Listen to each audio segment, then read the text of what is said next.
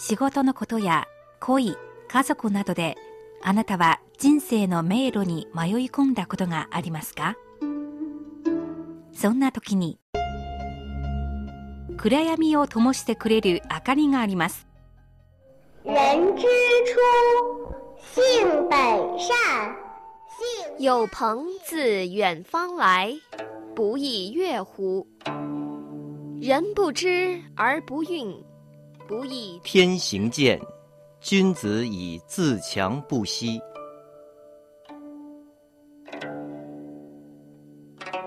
先人の知恵を借りて新鮮なエナジーでリフレッシュしてみませんか？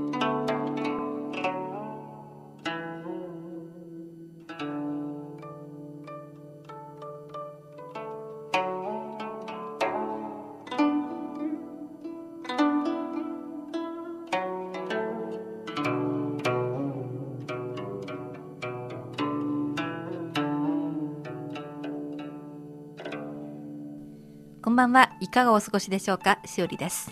こんばんは、高橋恵子です。中国の漢の末期200年頃、現在の安徽省にあたる露光郡の役所に小中京という下級役人がいました。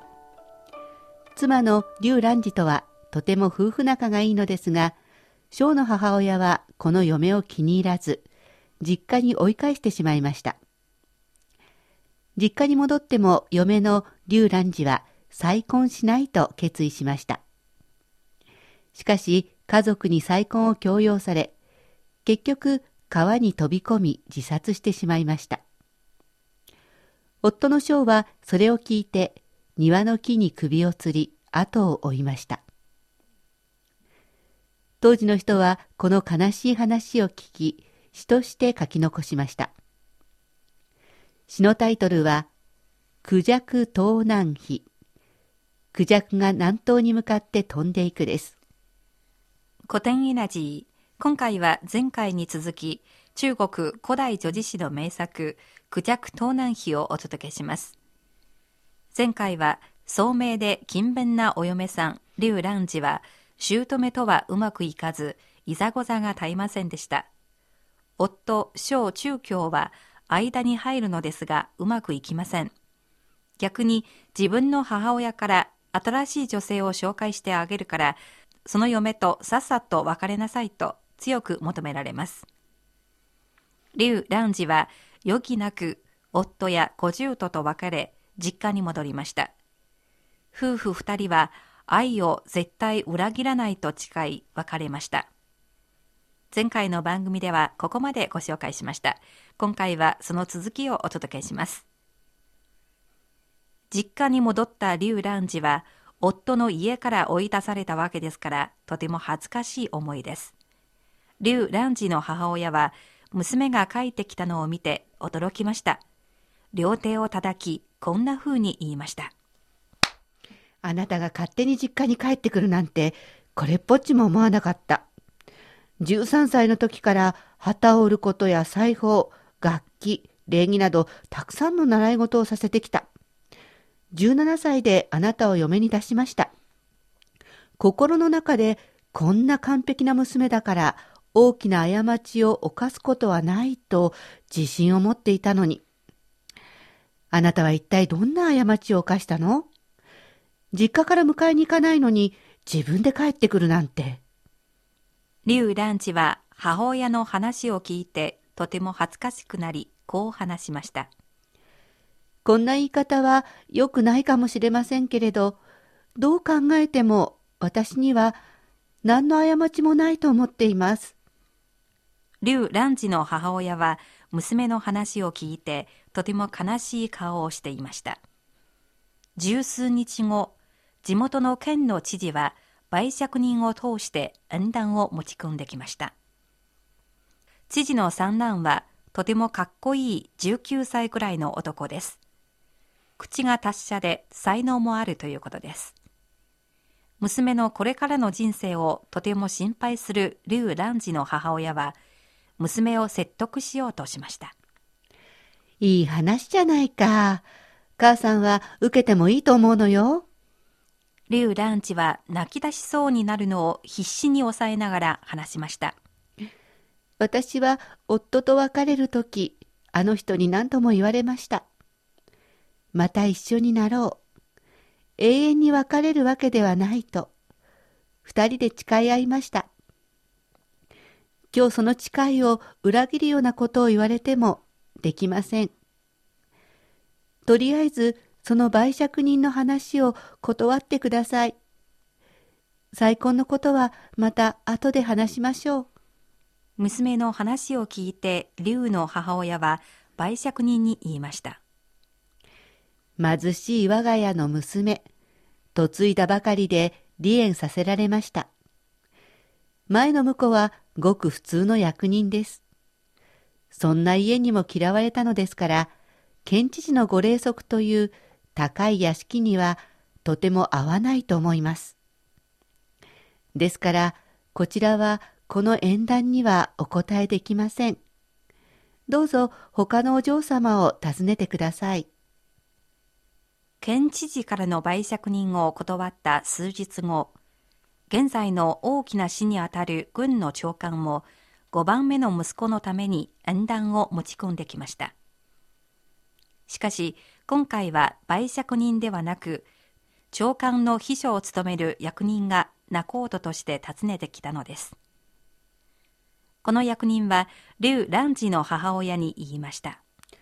私の長官の5番目の息子さんは、容姿や態度も素晴らしく、気品がある高貴な男性です。ぜひお宅と婚姻を結びたいと思ってお邪魔させていただいております。自分の娘の気持ちをよく理解している母親は、再び縁談を断りました。娘は再婚はしないと、別れた夫と固く誓いました。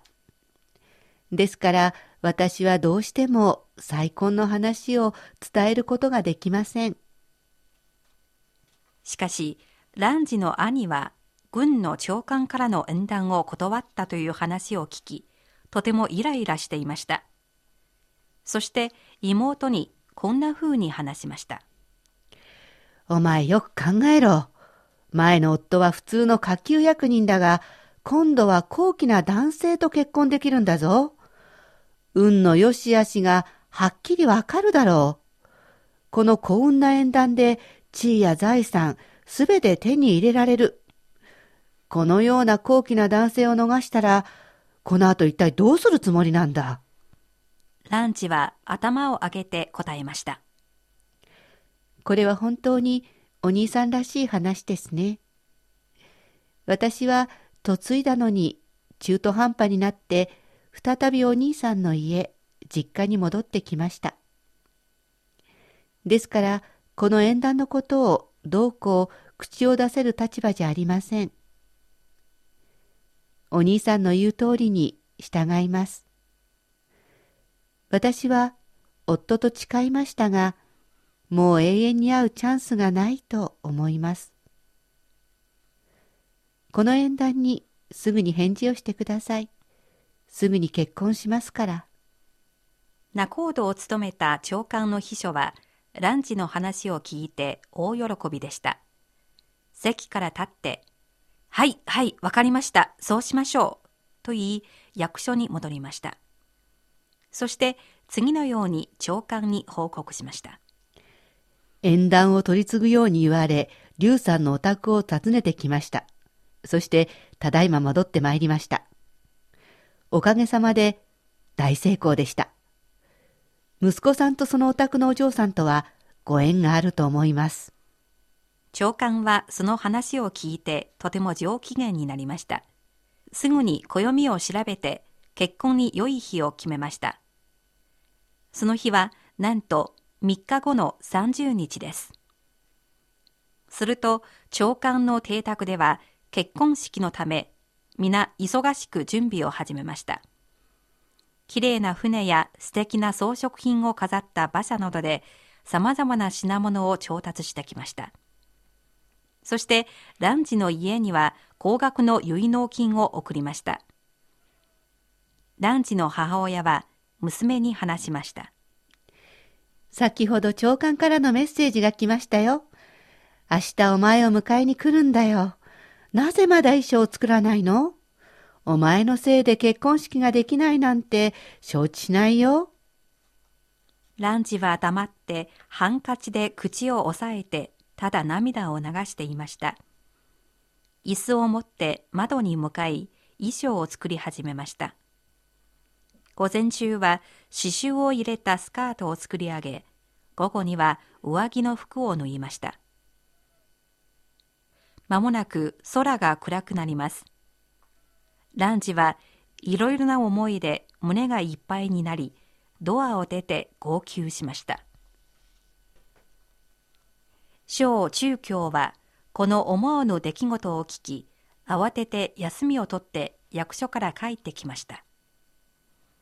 ランチの実家の近くまで来ると、無性に悲しくなり、乗った馬も悲しげに泣いていました。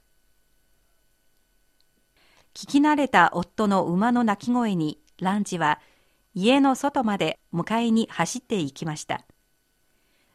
馬の蔵を触りながら、ショーを見つめ、やがて大きなため息をつきました。あなたと離れた後、本当にいろいろ思いもよらない出来事が起きました。やっぱり私たちが想像したような甘いもんじゃありませんでした。あなたにはわからないかもしれませんが、私には実の母親がいて、そして私を強く責める兄がいて、無理やり私の結婚を決めてしまいました。今更あなたが帰ってきてくれても役に立たないと思います。小中教は自分の無力さを感じ、妻にも怒りを覚えました。そして強く言いました。いい家の息子と再婚できておめでとう。俺という固い石は千年経っても変わらない。けれど、お前という足は柔らかいけれど、短い時間しか持たない。お前はこれからどんどん地位が上がり豊かになる。俺は一人で死んだらいいよ。ランジは夫の話を聞いて一層悲しくなりました。ランジの話です。こんな話をするなんて思いもしませんでした。あなたも私も同じ。人に強いられています。では、あの世で会いましょう。今日の誓いを裏切らないでください。二人はぎゅっと手を握り合いました。そして別れを告げ、それぞれ実家に戻っていきました。生きているのに死の覚悟をしていました。その怒りはどれほど大きいことでしょう。小中教は家に戻って親に会い、このように話しました。今日は風が強くてとても寒いよ。強い風で木が折れて、庭の白木蓮には霜が凍りついています。俺は今間もなく沈む太陽のようで、お母さんのこれからを寂しくさせてしまいました。わざとこのように話したのではありません。もう鬼とかこの世にいないものを恨むことをやめてください。末永くお元気で、長生きできるように祈ります。息子の遺言のような話を聞くと、小の母親は泣きながら息子を説得しようとしていました。あなたは両家の息子で、役所で官職にもついている。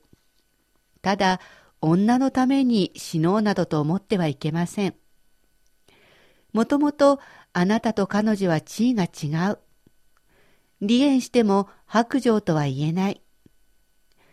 隣の家には美しくて上品な子がいる。あなたのために縁談を進めるわ。すぐに返事してくれると思うから。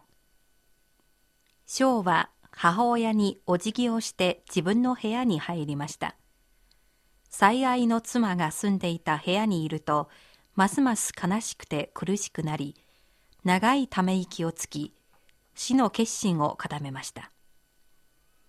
結婚式の当日、結婚式が行われた後、夜、静かになりました。ランジは、私の命は今日で終わると思い、池に飛び込みました。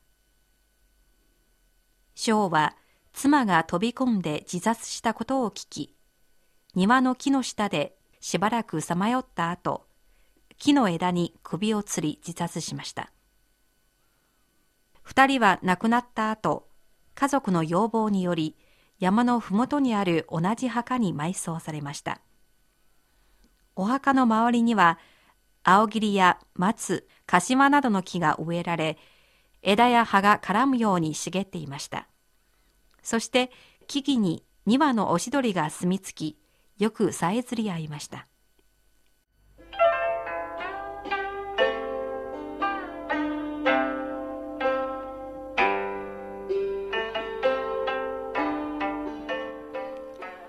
古典エナジー。今日はクジャク盗難費の後半。